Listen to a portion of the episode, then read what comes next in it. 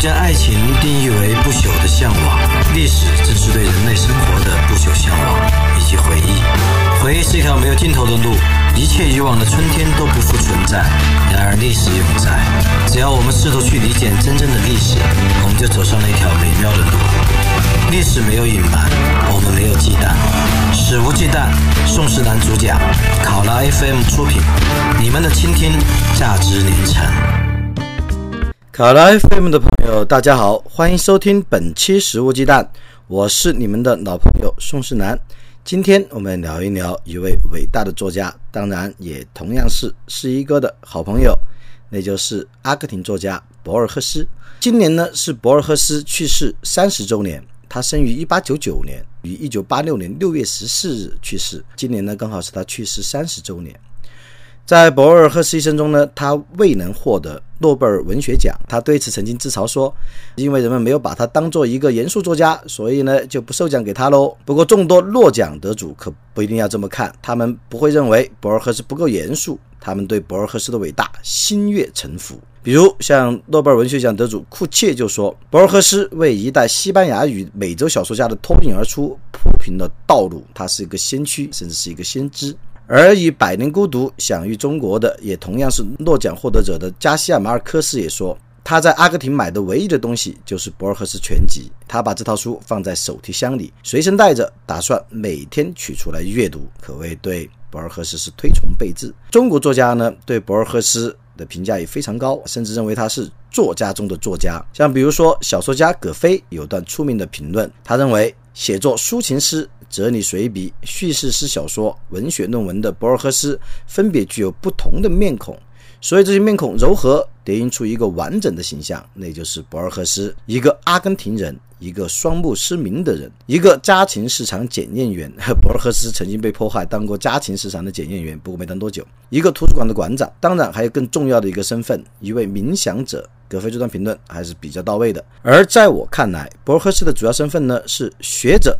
小说家、诗人、文学评论家博尔赫斯曾经担任阿根廷国立图书馆的馆长。他有句名言是：“天堂就应该是图书馆的模样。”而他关于书籍呢，也写过大量的文章。他认为，在人类浩瀚的工具中最令人叹为观止的，无疑是书，其余的呢，不过是人体的延伸，像显微镜、望远镜是视力的延伸。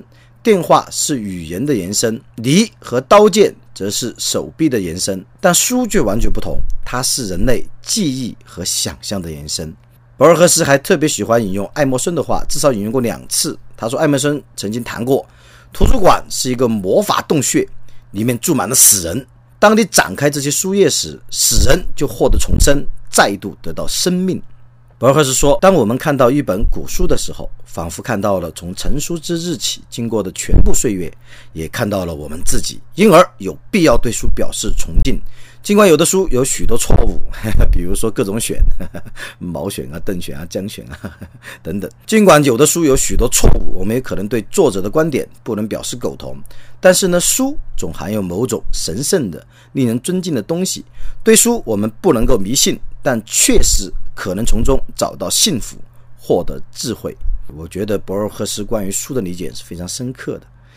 博尔赫斯的全集呢，在大陆也早就有一本了。在九十年代，浙江文艺推出过博尔赫斯全集全五册。当时呢，还有一段佳话，就是博尔赫斯的遗孀玛利亚儿玉。他同意以五万美金的价格把版权卖给浙江文艺出版社，这是一个非常耿直的价格。为什么这么说呢？因为当时博尔赫斯的作品在全世界一年的版税收入超过一千万美元，他们愿意呢以五万美金的价格就把版权卖给了中国的出版社。他的遗孀呢并不看重钱，而是看重出版中文版的博尔赫斯全集在中国的影响。不过呢，浙江文艺版的博尔赫斯全集其实并不够全，于是呢，去年。上海译文开始着手出版新版的博尔赫斯全集，广受博取，较之浙江文艺版博尔赫斯全集的内容要多出不少。目前呢，已经出版了第一集，全十六册，是大部头的全集，可能还有第二集、第三集推出。那么，我个人阅读博尔赫斯呢，是从浙江文艺版的博尔赫斯全集开始的。最初呢，主要是对他的小说感兴趣，后面呢，对他的文论、诗歌也发生了浓烈的兴趣。要说博尔赫斯的小说呢，他当然只写短篇小说。博尔赫斯是当之无愧的短篇小说之王，这样的地位呢，仅次于契诃夫。但他们的风格完全不同。契诃夫一辈子也只写短篇小说，还欧亨利，欧亨利虽然写过一个中篇，但非常烂，什么《白菜与皇帝》，但欧亨利呢也是属于短篇小说的这个高手巨匠。博尔赫斯与欧亨利与契诃夫的风格当然是全然不同的，他更加带有玄学诗意的色彩。当然呢，他讲故事的能力也绝不逊于契诃夫和欧亨利。但一般人认为，拿欧亨利与契诃夫和博尔赫斯相比，可能有点抬举欧亨利。但由于是一个呢，早年读大学的时候深受欧亨利影响，欧亨利如果说从文学的广度和深度来讲，那么当然他可能是不逮于这个博尔赫斯与契诃夫的，比不上这两位。但是呢，欧亨利对我有独特的价值，因为他在讲。故事的方面确实是一个高手中的高手，尤其是欧亨利式的结尾，对我个人影响是很大的。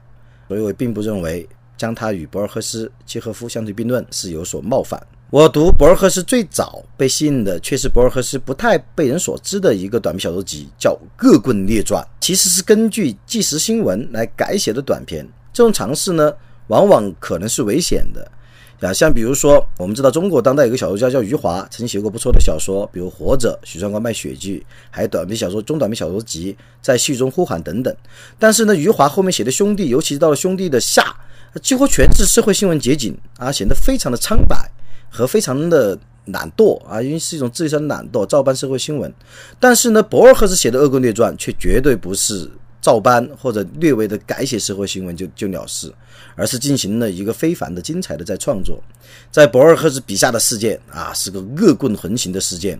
像比如有拥有一千二百名亡命徒的蒙克伊斯曼，他巡视他的亡命徒帝国的时候，哎，肩头往往会站着一只蓝色羽毛的鸽子。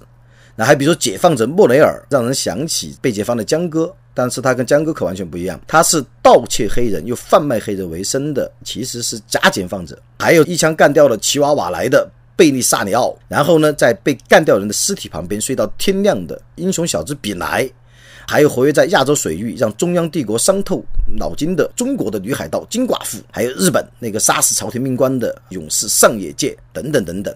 那么呢，博尔赫斯确实是语言经验的大师。我们阅读《恶棍列传》，虽然不是他的代表作，也不是他最负盛名的作品，但仍然会被深深吸引啊。他的绝招呢？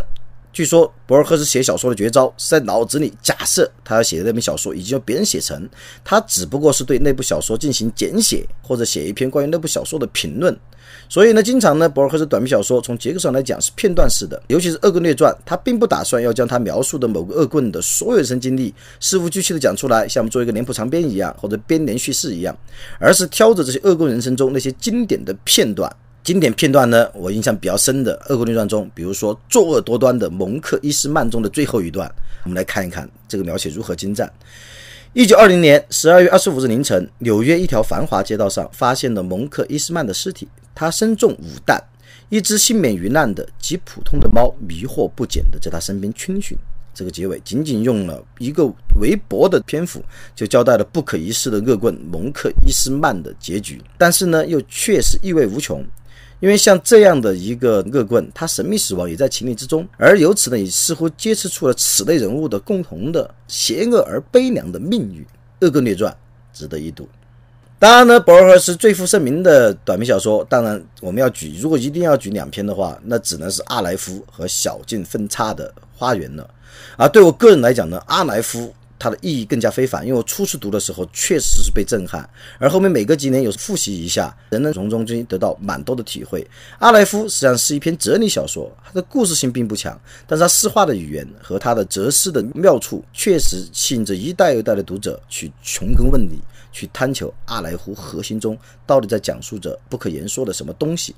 在阿莱夫这篇小说中呢，博尔赫斯引用了两段文字作为小说故事的题记，一个呢是来自于哈姆雷特，上帝。即便我困在坚果壳里，我仍然以为自己是无限空间的国王。另外一个呢，来自于这个霍布斯的《利维坦》，他们教导我们说，永恒是目前的静止，也就是时间凝固。但他们并不理解，正如不理解无限广阔的地方是空间的凝固一样。而整段小说呢，就是要对这两段话进行诠释，同时呢，也进行反驳。他一边诠释，一边反驳，你很难认为。阿莱夫的这个故事究竟是对莎士比亚和霍布斯的一种完全反驳呢，还是一种完全的解构呢，还是一种完全的同意？小说最震撼我的部分是，小说第一人称的主人公他在自己爱人贝亚特尼斯家的地下室中看见了阿莱夫。阿莱夫是一个奇特的所在，你很难用语言描述。那么博尔赫在这儿借用了诗歌的描述方式，哲理式的描述方式。他这么写道：这段话很长，但我觉得有必要朗诵给朋友们听。阿莱夫的直径大约为两三公分，但宇宙空间都包罗其中，体积没有按比例缩小。每一件事物都是无穷的事物。因为我从宇宙的任何角度都清楚地看到，我看到浩瀚的海洋、黎明和黄昏，看到美洲的人群，一座黑金字塔中心一张银光闪闪的蜘蛛网，看到一个残破的迷宫，看到无数眼睛像照镜子似的静看着我，看到世界上所有的镜子，但没有一面能反映出我。我在索达尔街一栋房子的后院看到三十年前在佛莱本顿街一栋房子的前厅看到的一模一样的细砖地。我看到一串串的葡萄、白雪、烟叶、金属矿脉、蒸汽，看到隆起的。赤道沙漠和每一个沙粒，我在英弗内斯看到一个永远忘不了的女人，看到一头秀发、颀长的身体，看到行人道上以前有株树的地方，现在是一圈干土。我看到阿德罗格的一个庄园，看到菲莱蒙荷兰公司运行的。普林尼自然史出版的英译本，同时看到每一页的每一个字母。我看到克雷塔罗的夕阳，仿佛反映出孟加拉一朵玫瑰花的颜色。我看到我的空无一人的卧室。我看到阿尔克马尔一个房间里两面镜子之间的一个地球仪，互相反应，直至无穷。我看到鬃毛飞扬的马匹，黎明时在里海海滩上奔驰。我看到一只手的纤巧的骨骼，看到一场战役的幸存者在寄明信片。我在米尔扎普尔的商店橱窗里看到一幅西班牙纸牌。我看到温室的地上，羊齿类植物的斜影，看到老虎、活塞、美洲野牛、浪潮和军队，看到世界上所有的蚂蚁，看到一个古波斯的星盘，看到书房抽屉里的贝亚特尼斯写给卡洛斯·阿亨蒂诺的猥亵的难以置信但又千真万确的信，我看到。查卡里塔一座受到膜拜的纪念碑，我看到城市美好的贝亚特尼斯的木木的令人惊悚的遗骸，看到我自己暗红的血的循环，我看到爱的关联和死的变化，我看到阿莱夫从各个角度在阿莱夫之中看到世界，在事件中再一次看到阿莱夫，在阿莱夫中看到世界，我看到我的脸和丈夫，看到你的脸，我觉得晕眩，我哭了，因为我亲眼看到了那个名字屡屡被人们盗用但无人证实的秘密的假设的东西，难以理解的宇宙，我感到无限崇敬，无限。悲哀，但究竟阿莱夫是什么呢？我们现在也无法用一句话去描述。在刚才我朗诵的阿莱夫中的片段，博尔赫斯以博学、惊人的想象力和高超的叙事技巧，用一系列的意象、一系列的精巧的小故事，一个句子就是一个故事，来烘托出了他这篇小说想表达的阿莱夫有限中的无限。不过呢，在这篇小说中，随后博尔赫斯又否定了自己看到的阿莱夫。他说：“我认为加拉一界的阿莱夫是假的。”而在结尾呢，他还不无悲哀的感叹说：“我们的记忆是容易衰退的，在岁月悲惨的侵蚀下，我正在歪曲和遗忘贝亚特尼斯的容颜。”当然呢，在音频中实际上是无法趋近博尔赫斯的小说的妙处的。朋友们真的感兴趣，还是应该自己去阅读，阅读《恶棍列传》，阅读阿莱夫，还阅读我接下来会讲的一个小短篇《刀疤》。《刀疤》我就不剧透了，《刀疤》跟我有奇特的缘分，在早年。是一个还是乐山的业余短篇小说之王的时候，曾写过一篇小说叫《打赌另篇》。我在结尾呢，让叙述者身份有了一个奇特的转换。当时我的朋友歪博就留言高呼“刀疤刀疤”，我还不知道怎么回事，我问他干嘛，他说博尔赫斯的《刀疤》，于是我赶紧去读，因为之前我没有读过《刀疤》这篇小说。哎，后面呢，我读过之后，我很高兴，我曾经在技巧上与博尔赫斯有那么一点点形式哦。当然呢，我也知道。我与博尔赫斯的距离，文学上的距离，差不多相当于伟大的郭敬明与伟大的陀西妥耶夫斯基的嘿这个距离。除了刀疤以外呢，必须不得不讲的博尔赫斯代表作之一短篇小说，还有《南方》。在《南方》这边短篇小说很短很短，可能就两千字。主人公呢被奇特的命运引领到南方，引领到死亡。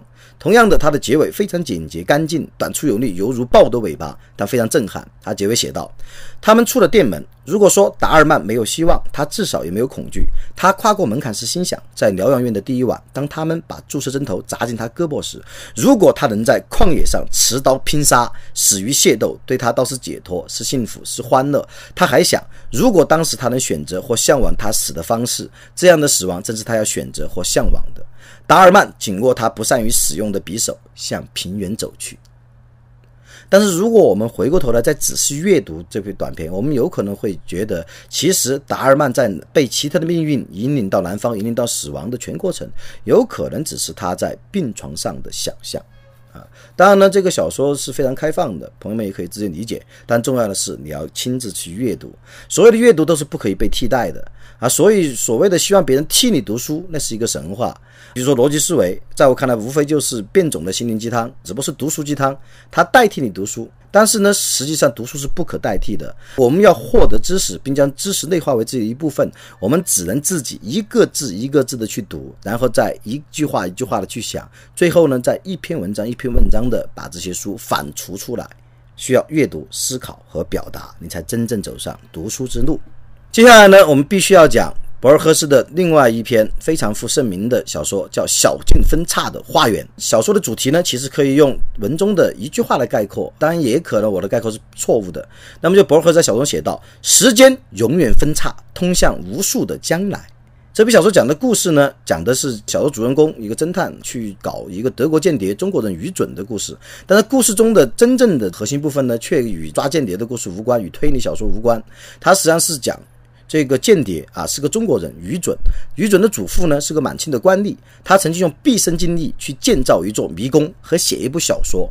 可是呢，建迷宫和写小说其实根本就是同一件事，他们都是建造属于无限可能的时间。小说就是迷宫，有着无限的可能性，小说永远读不完，迷宫也永远走不出来。在小说中呢，借愚准祖父之口，博尔赫斯大谈关于时间的玄学或者哲学。他说，时间有无数系列背离的、汇合的和平行的时间织成一张不断增长、错综复杂的网，由互相靠拢、分歧交错或者永远互不干扰的时间织成的网络，包含了所有的可能性。在大部分时间里，我们并不存在；在某些时间，有你而没有我；在另一些时间，有我而没有你；再有一些时间，你我都存在。在这个甚至略显得饶舌的这样的表述中，但是呢，我们能够感到非常非常令人震惊的关于时间的深刻的奇妙的哲学。关于博尔赫斯的小说呢，我们就列举到此，时间有限啊，真的感兴趣应该去读博尔赫斯的短篇小说全集。博尔赫斯呢，他还是一个文论家。他有一部小说我非常喜欢，是由他的讲座构成的，叫《诗意》，诗歌的诗，艺术的艺，跟赫拉斯的古典文论名作《诗意》同名。小说有六讲，讲诗之谜、隐喻、说故事、诗歌的音韵与翻译、诗歌与思潮、诗人的信条等等。其中隐喻一节的我的印象最为深刻，但每一节的印象都很深，中间有太多关于比喻的信手拈来的非常好的评论和思想。博尔赫斯本人其实也是比喻高手，像我记得他在一篇小说里写到，某个人从世上消失的时候，他就用了这样的比喻，仿佛水消失在水中。哇，这真是一个奇特的比喻，仿佛水消失在水中。博尔赫斯我们知道，比喻不一定需要其他另外的事物帮助，不一定你说到爱情一定要用这个玫瑰用月亮来比喻，说到消失一定要用一个奇特的一个有张力的意志的这样的比喻，水自己就可以比喻自己。一个人从世上消失，仿佛水消失在水中。而博赫斯呢，对诗是非常敬畏和热爱的。他甚至认为自己的诗是超过了自己的小说。博赫斯说：“我们尝试的诗，也就尝试的人生。而且呢，我可以很肯定的说，生命就是由诗篇所组成的。诗并不是外来的。正如我们所见，诗就埋伏在尖角那头，诗就埋伏在街上啊，埋伏在尖的拐角那头。诗随时可能扑向我们。”让我想到我以前另外一期音频啊，批高胖子的音频中，我引用过英国一个古典文论家的一句名言，就是按照诗歌来生活。而博尔赫斯他并没有说按照诗歌来生活，他说生命就是由诗篇所组成，而且呢，诗随时埋伏在尖角那头，诗随时都可能扑向我们。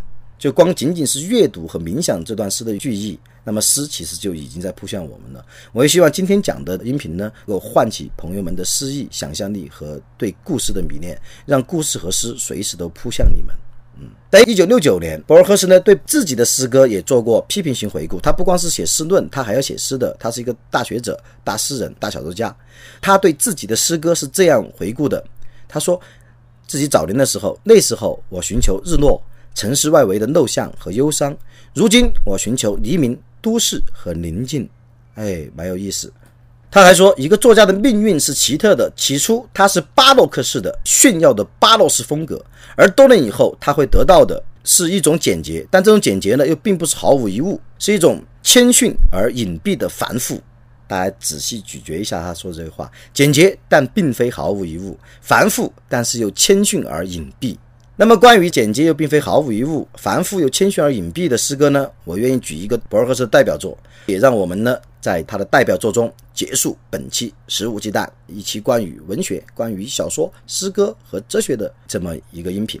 博尔赫斯写的这首诗也是我自己最喜欢他的诗，没有之一，只有短短的十来行。好，我来为朋友们朗诵一下。哎，我朗诵诗歌的技巧很差，但是呢，希望。朋友们通过我朗诵了之后，能够自己去找到原文来来看，来自己朗诵。你怯懦的起住的别人的著作救不了你，你不是别人。此刻你正身处自己的脚步编织起的迷宫的中心之地。耶稣或者苏格拉底所经历的磨难救不了你，就连日暮时分在花园里圆寂的佛法无边的悉达多也与你无异。你手写的文字、口出的言辞，都像尘埃一般一文不值。命运之神没有怜悯之心，上帝的长夜没有尽期。你的肉体只是时光不停流逝的时光，你不过是每一个孤独的瞬息。啊，我太喜欢最后这几句了。你手写的文字、口出的言辞，都像尘埃一般一文不值。命运之神没有怜悯之心，上帝的长夜没有尽期。你的肉体只是时光不停流逝的时光，你不过是每一个孤独的瞬息。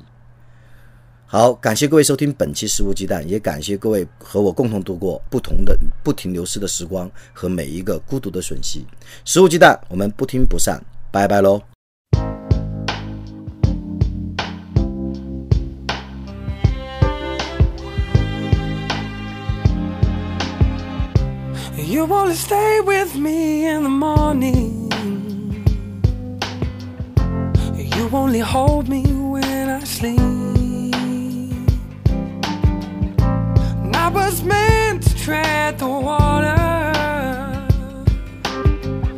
But now I've gotten